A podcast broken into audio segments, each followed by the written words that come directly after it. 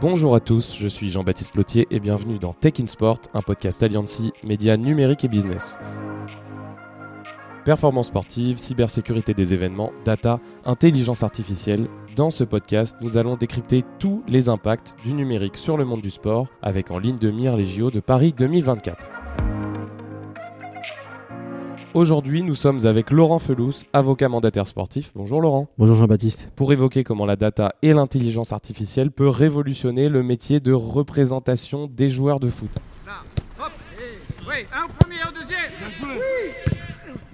Alors, est-ce qu'on peut résumer en disant que vos missions s'apparentent à celles d'un agent sportif? Je sais que ça vous plaît pas trop l'appellation.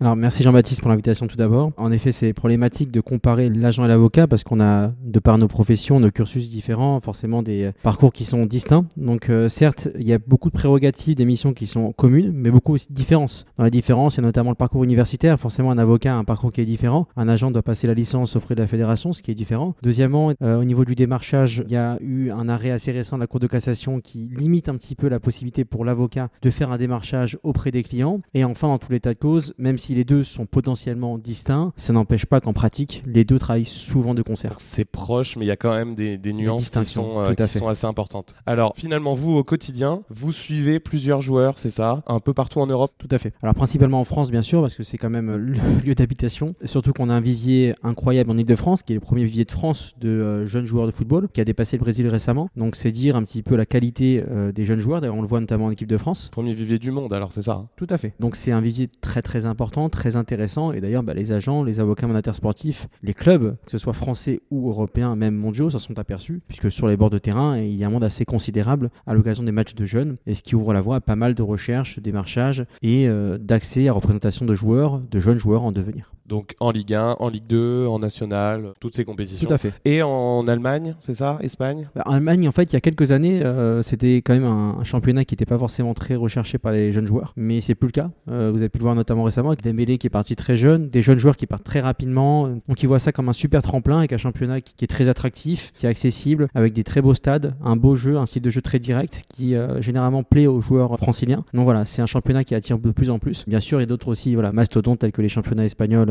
anglais. Souvent, c'est dans un second temps.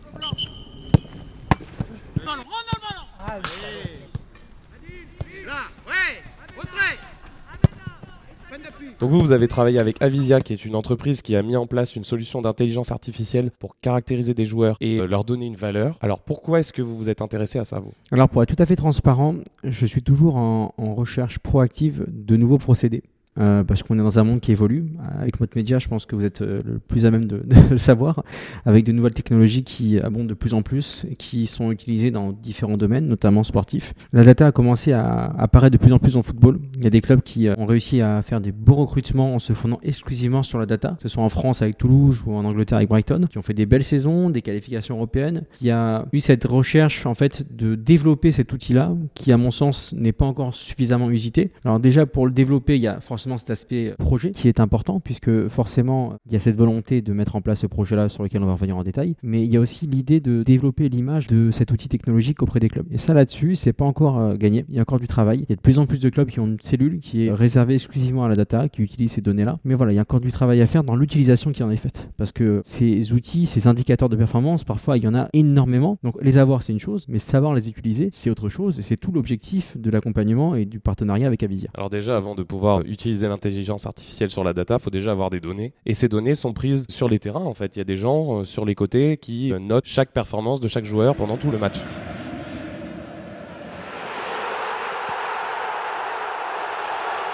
Alors c'est des personnes qui sont exclusivement concentrées sur le relevé des données de performance des joueurs, avec certains indicateurs qui doivent forcément prendre en considération les passes et interceptions, les duels, etc. Et ensuite de noter pour chacun des joueurs tous ces indices de performance et à la fin ils vont les centraliser pour en faire un rapport. On connaît, on, voit en fait des sites internet qui sont libres d'accès euh, et qui permettent. Euh, alors, les vrais euh, outils qui permettent un suivi effectif et profond de ces données ne sont pas libres d'accès et nécessitent des abonnements d'un montant plus ou moins important. Parce que n'importe quel fan de foot peut quand même aller sur certains sites et avoir des données qui sont très précises. Ouais, mais c'est des données en fait préliminaires. Si on veut mettre en place l'outil qu'on a évoqué, ces données préliminaires, ce que la face cachée de l'iceberg. Donc ça ne suffit pas du tout à pouvoir mettre en place un véritable indice de performance, c'est seulement voilà, un premier indice. Une fois qu'il y a toutes ces données qui ont été prises, il y a des rapports qui sont rendus par Avisia et qui vous sont donnés. Le but, c'est de pouvoir approcher certains joueurs. On a vu ensemble un, rapport, on va pas pouvoir donner le nom du joueur ni le club, mais on a vu ensemble un rapport où on voit toutes les performances sur une saison d'un joueur, du nombre de passes, etc. Et ça permet vraiment de quantifier la qualité de ce joueur. Alors tout à fait, comme vous l'avez très bien dit, c'est confidentiel bien évidemment.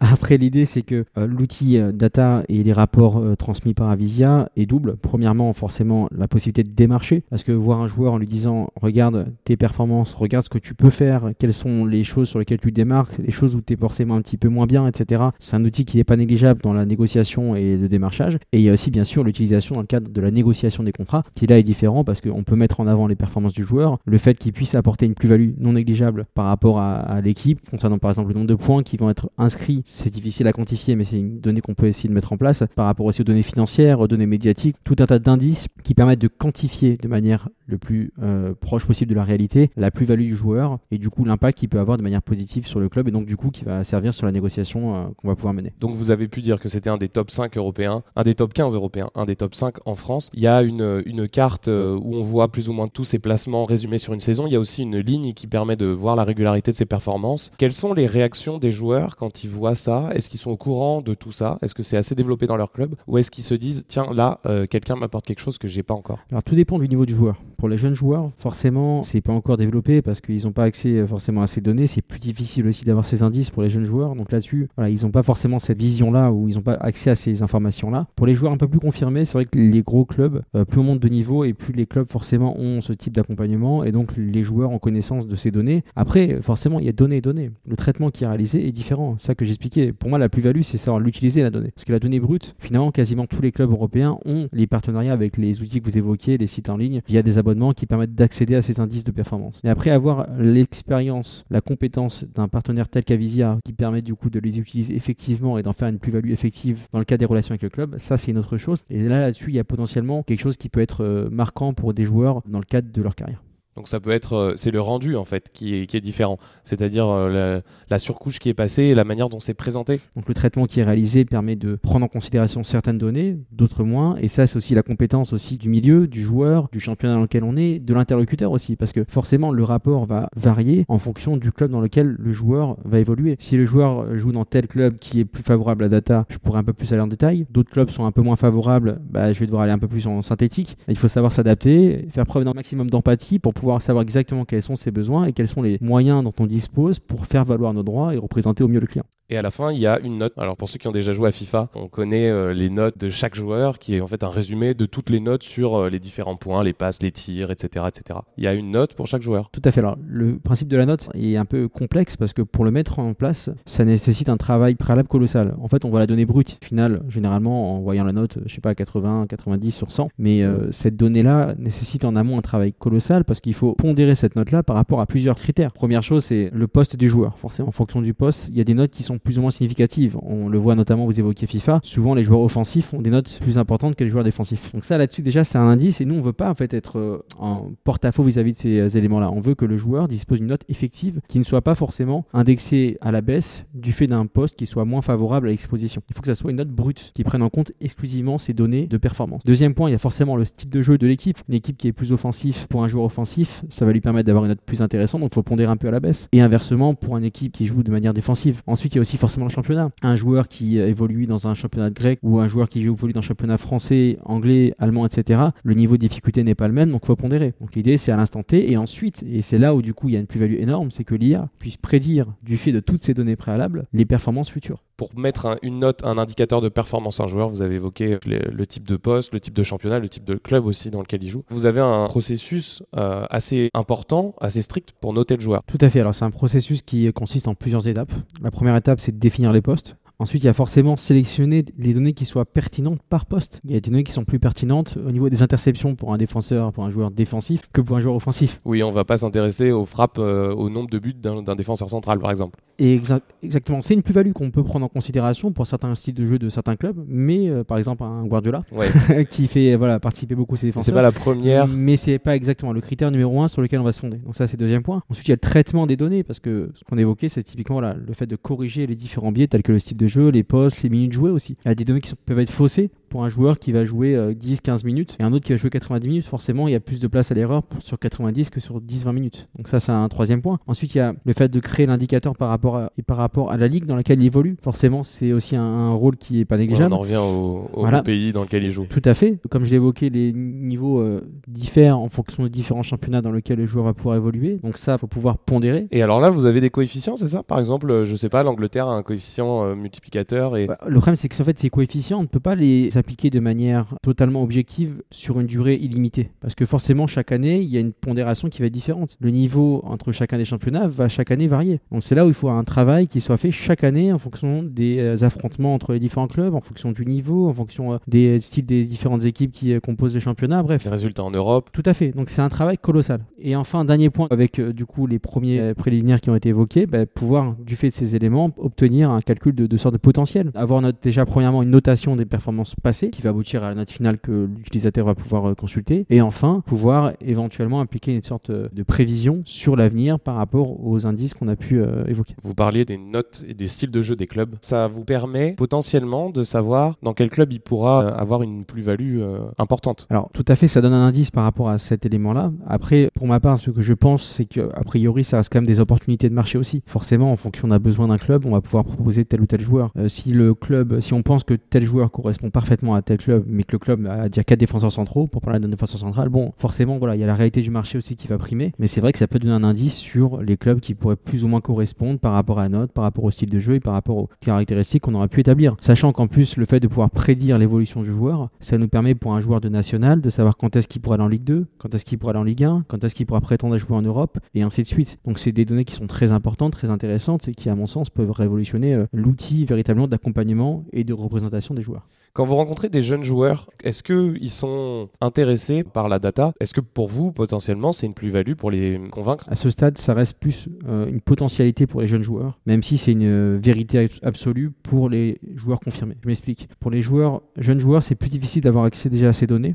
parce que les jeunes joueurs qui évoluent par exemple dans un championnat 19 national, etc., ces données sont plus difficiles d'accès. Il y a aussi une problématique juridique parce que euh, c'est des joueurs qui sont mineurs pour la plupart, donc il y a une problématique d'accès à ces données, notamment par rapport à la réglementation européenne. Donc là-dessus, c'est plus difficile. Maintenant, lorsque c'est des joueurs qui commencent à un petit peu évoluer, et avoir un niveau de performance plus important, là, on peut forcément s'en servir. Et du coup, lorsqu'il s'agit de ces joueurs un petit peu plus confirmés, mettre en avant des performances et nécessairement, du coup, pouvoir apporter une plus-value que d'autres n'ont pas. Parce qu'encore une fois, les outils qui permettent d'accéder à ces données, quasiment tout le monde l'a. Mais savoir s'en servir, très peu long. Et dans le milieu, vos concurrents? Je dirais, les, agents, les autres avocats. Est-ce qu'ils utilisent ça? Est-ce que vous êtes l'exception? On est encore, euh, franchement, au, stade embryonnaire. C'est encore au stade de développement. Il y a de plus en plus d'agents qui s'intéressent à ce sujet. Ils se rendent compte que c'est l'avenir. On est encore voilà, dans, un stade, dans un stade de découverte. Mais voilà, j'ai bon espoir que ça se développe. Je ne suis pas dans une optique de concurrence. Euh, au contraire, pour ma part, voilà, je n'ai pas de problématique pour des joueurs qui sont accompagnés par des euh, concurrents de mettre en place un rapport via le partenariat Cavisia et mettre en place une collaboration sur tel ou tel joueur à l'instant T. Pour moi, au contraire, ça peut apporter une plus-value pour le joueur parce que, in fine, et ça faut jamais oublier, on a tendance à les traiter souvent, malheureusement, comme des données chiffrées. Et c'est le problème potentiellement que la data peut poser, se concentrer sur l'abstrait et oublier le concret qui est l'être humain qui se cache derrière tout ça. Est-ce qu'on arrive à mettre des notes sur le mental, sur le... Bien sûr, tout à fait.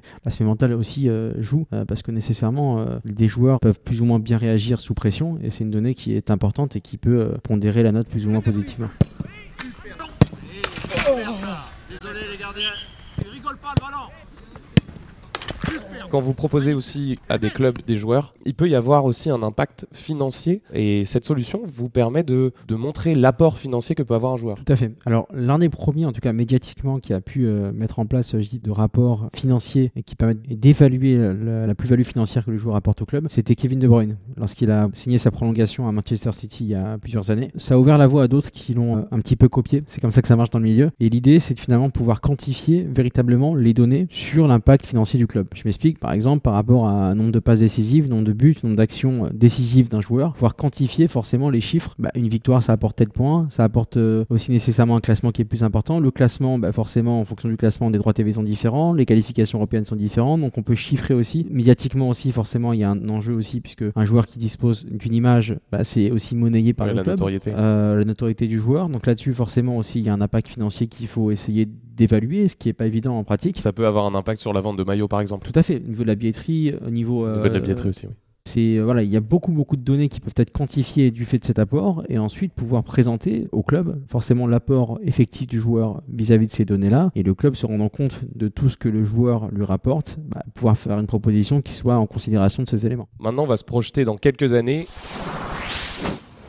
et voir comment cette solution peut vraiment arriver à grande échelle. Qu'est-ce que vous vous attendez de ça dans quelques années? Pour ma part, j'aimerais que ça soit démocratisé. Je ne suis pas adepte de euh, garder pour moi-même cette technologie. Encore une fois, comme je l'évoquais, je pense que pour l'accompagnement des joueurs, c'est une plus-value qui est énorme parce que je ne compte pas le nombre de joueurs qui euh, malheureusement sont plus ou moins représentés, donc ils vont être plus ou moins mis en valeur, alors même que du coup ils n'ont pas forcément le même niveau que d'autres joueurs qui sont meilleurs qu'eux. Et dans l'autre sens également, donc du coup il y a une frustration qui peut naître et du coup nécessairement les clubs aussi en pâtissent.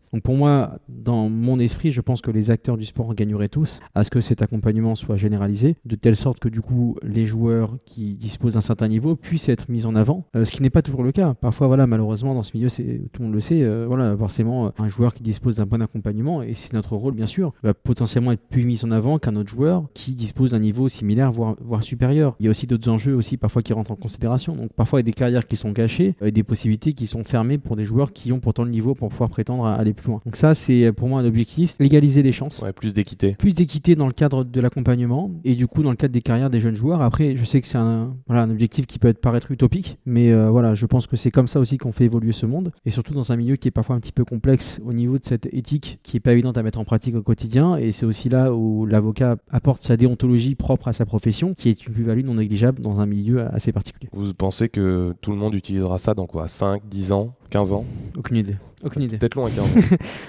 c'est très difficile. Euh, j'aime pas trop me prononcer en tant qu'avocat. Vous imaginez bien que on utilise un petit peu les pincettes, donc je me permettrai pas de me prononcer. Réserve. Voilà, c'est un droit de réserve qui est assez euh, assez important, donc euh, c'est très difficile de se prononcer parce qu'il y a beaucoup de facteurs à prendre en considération. Il y a aussi la volonté des acteurs en fait de se fonder sur ces outils-là. S'il y a une volonté des acteurs et notamment des instances, que ce soit la ligue, la Fédé, de généraliser avec peut-être aussi ce genre de solution. Tout à fait. S'il y a cette volonté institutionnelle, ça peut aller très vite. Mais tout dépend de beaucoup d'autres paramètres aussi à prendre en considération avant qu'on arrive à ces, euh, à ces actions-là.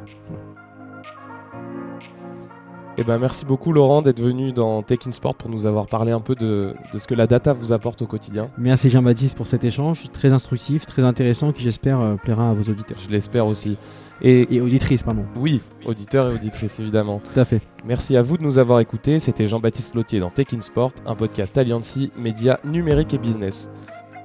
N'hésitez pas à liker, partager et vous abonner sur toutes les plateformes pour retrouver les prochains épisodes et on se retrouve très vite avec un nouvel invité pour décrypter la montée en puissance de la tech dans le monde du sport.